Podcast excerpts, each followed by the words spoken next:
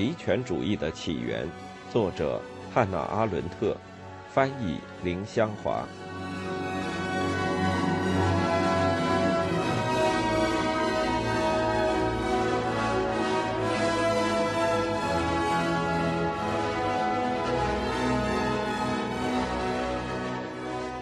第二部，帝国主义。序言：一个历史时期的开始是很少能有精确日期的，而同时代的观察家也极少有机会目睹它的确切终结。但是对帝国主义时期而言，却做到了这两点。帝国主义产生于殖民主义。是在19世纪最后三分之一的时间里，由民族国家制度同经济与工业的发展不相适应而引起的。到了1884年左右，开始其为扩张而扩张的政治。这种新形式的权力政治与边界战争的民族征服不同，更不同于罗马帝国建立的方式。在印度宣告独立，陛下的帝国灭亡成了既定事实之后。这是丘吉尔曾经拒绝主导的，它的终结也就不可避免。英国自愿结束在殖民地的统治，这也是二十世纪历史上最重要的事件之一。在此之后，没有哪个欧洲国家能够拥有海外殖民权。唯一的例外是葡萄牙。当欧洲其他殖民霸权国都不得不放弃殖民地时，他有奇怪的能力去继续战斗，这也许应归因于他的民族落后性，而不是萨拉扎尔的专制统治。不光出于一代人经历的两次屠杀性大战后的虚弱与疲惫，也出于已开发的诸民族国家的道德顾忌和政治理解力，使他们反对使用极端手段，而是使用有可能击破印度的非暴力抵抗运动的行政屠杀。而反对继续实行对臣属种族的统治，是因为非常恐惧会造成使君主国自食其果的影响。当法国幸好当时戴高乐的权威尚未受损，最终敢于放弃阿尔及利亚这块属于法国一部分的领土时，历史趋势就永远不可能回头了。如果反对纳粹德国的热战之后，不仅随着出现苏联和美国的冷战，那么不管历史的希望有什么优点，人们在回顾时会将最近二十多年的时间看作是两个最强大的国家在互相竞争，抢夺欧洲国家以前统治过的同一些地区。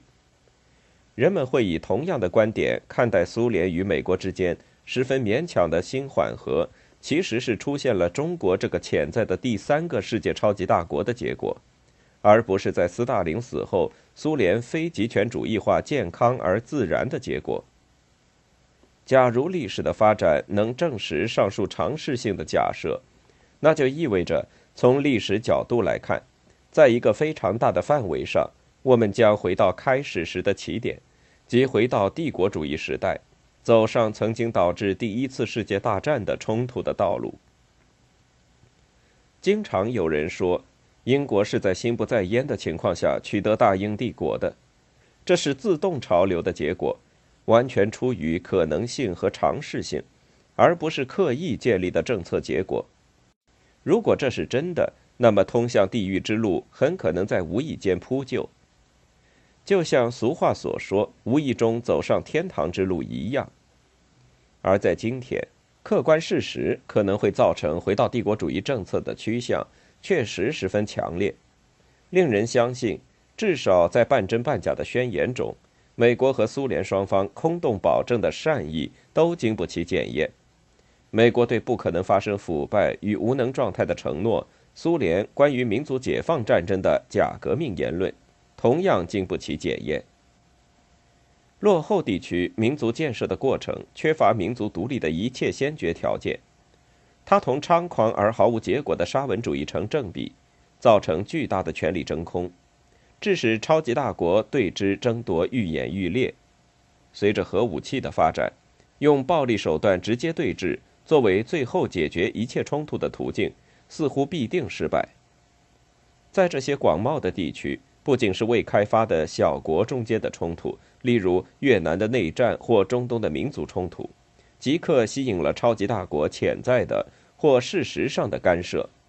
而且他们的冲突，至少是冲突发生的时间，是值得怀疑是受到操纵的，或由操纵者的利益引起的，而和该地区的冲突与利益本来毫无关系。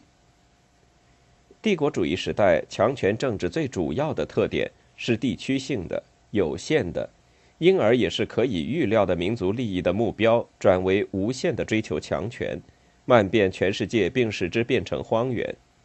在民族和领土方面无特定目标，失去可预测的方向。在意识形态的层面上，这种倒退也很明显。根据著名的多米诺理论，美国的外交政策认为。在一个国家里发动战争是为了其他国家的内在统一，即使这些国家并非邻国。这明显的只是旧的伟大游戏说法的新翻版，其规则容许甚至导控将所有的国家当作踏脚石，或者当作棋盘上的兵卒。用今天的话来说，是为了富国之间争夺对第三个国家的统治权。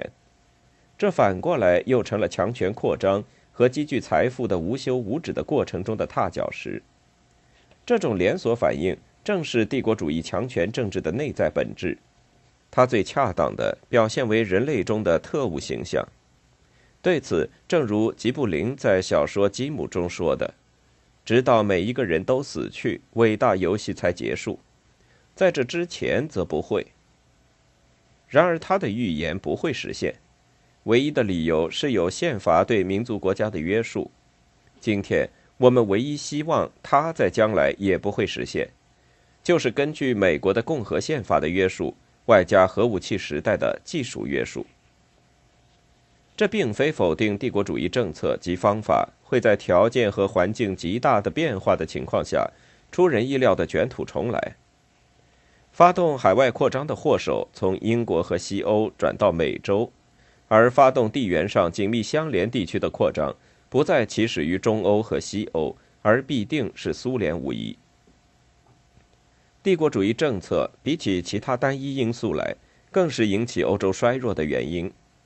政治学家和历史学家们预言，两个巨人分别从东边和西边威胁欧洲，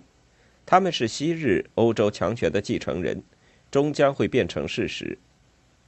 谁也不会以白种人的负担和扩大的部落意识，来统一种族起源类似之人民这两种理由，在为扩张辩护。相反，我们听到的是对附属国的责任、强权的责任及支持革命的民族解放运动。扩张这个词从我们的政治词汇中消失，现在用延伸或者关键性的过分延伸来涵盖非常相同的含义。政治上更重要的是帝国主义发展初期最重要的动作——国外私人投资，如今被政府直接提供的军事外援和经济外援所取代。仅在1966年，美国政府的经济援助和对外信贷达46亿美元，外加从1956年到1965年这十年中每年的军事援助13亿美元，而私人资本的外流在1965年是36.9亿美元。在一九六六年是三十九点一亿美元。这意味着，所谓金元帝国主义，尤其是政治上危害最小的二次大战前的美国式帝国主义，无疑已成过去。私人投资，成千家美国公司在上百个国家从事的活动，和集中在外国经济中最现代、最有战略意义、发展最迅速的部分，造就了许多政治问题。即使他们未受国家力量的保护，但是对外援助即使出于纯粹的人道主义原因，它的性质仍是政治的，因为他的动机不是追求利润。几十亿美元花费在政治和经济的荒原上，那里的腐败和无能使这些援助在未能开始做一些有效事情之前便已消失。这些钱不再是原本可以在国内有效投资。和利用的过剩资本，而是富国的富有者有能力损失的纯粹膨胀风增的多余资金。换言之，利润动机对于帝国主义政策的重要性，在过去经常被高估，而现在却完全消失了。只有非常富有和非常强大的国家，才能承受帝国主义会造成的巨大损失。要自信的分析和确定这些晚近的趋势，也许还为时过早，并且也超出了我的思考范围。甚至在目前明显的却也令人不愉快的是，某些似乎无法控制的过程之力量，正要摧毁在新国家内建立宪法的一切希望，并破坏旧国家内的共和体制。这样的例子不计其数，但是直到最近才揭发出来的秘密机构，成为隐形政府，影响一个国家的内部事务以及文化、教育、经济等各个部门。这种过于不祥的预兆令人无法漠然置之。毋庸置疑，艾伦·杜勒斯先生指出说，美国的情报机构自1947年以来，比世界上任何一个国家都更有效地对政府具有影响力。同样，也没有理由去相信，自从他在1958年说了这番话之后，这种影响力会减弱。常常有人指出，隐形政府对有形政府机构。构成了致命的危险。也许人们不太知道帝国主义政治、隐形政府统治、特务这三者之间传统的密切关系。如果信以为第二次世界大战以后，美国在国内创建一个特务系统是直接针对苏联特务网对美国民族生存的威胁，这就错了。战争将美国推到世界上最强国家的地位，正是这个世界强国，而不是民族生存问题。才受到由莫斯科指挥的共产主义革命力量的挑战。无论美国上升为世界霸权的原因何在，外交政策的刻意追求或任何统治全球的主张，却不在原因之列。美国最近仍在走向帝国主义强权政治方向，它的政府形式与任何其他国家的政府形式不大相符，这一点或许也是实情。西方国家同世界其余国家之间的巨大鸿沟，不止，而且主要不在于财富，而在于教育、技术以及总体能力的差距，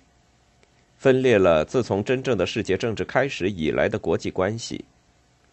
这道鸿沟在最近几十年传播系统的迅猛发展，中使地球上距离缩短的压力下，并未趋向弥平，反而不断增扩，现在快到了真正令人惊觉的地步。不发达国家的人口增长率是发达国家的两倍，仅此因素阻使他们有必要向有剩余食品、剩余技术和政治知识的国家求援。也正是这一因素使一切援助失败。很明显，人口越多，每人得到的平均援助就越少。而事实真相是，在二十年大规模援助计划之后。一切从开始起就未能自立的国家，例如日本，就更穷了，而且比以往更加处于经济上、政治上不稳定的状态。这种情势对于帝国主义来说是一些机会，使他们在恐惧中改变看法，认识到一条简单的道理：对数目众多绝不可等闲视之。南非少数白人实行暴君式的统治，人数少到以一比十。如今恐怕是最安全的情况。是客观情势将一切外国援助转化为外国控制的工具，并将一切需要这种援助以挽回其日渐减少的生存机会的国家，推向一种选择：要么接受某种形式的对成熟种族的统治，要么迅速沦为无政府的衰亡。本书只论述严格定义的欧洲殖民帝国主义。它的终结以英国放弃对印度的统治为标志，它道出了民族国家的解体，包含了后来产生极权主义运动和极权主义政府的几乎全部必要成分。在帝国主义时代以前，没有世界政治，而若没有世界政治，极权主义宣布要统治全世界就毫无意义可言。在这段时间里，民族国家制度既无力制定新的规则。处理已转变为全球事务的外交事务，也无力对世界实行罗马帝国统治式的和平。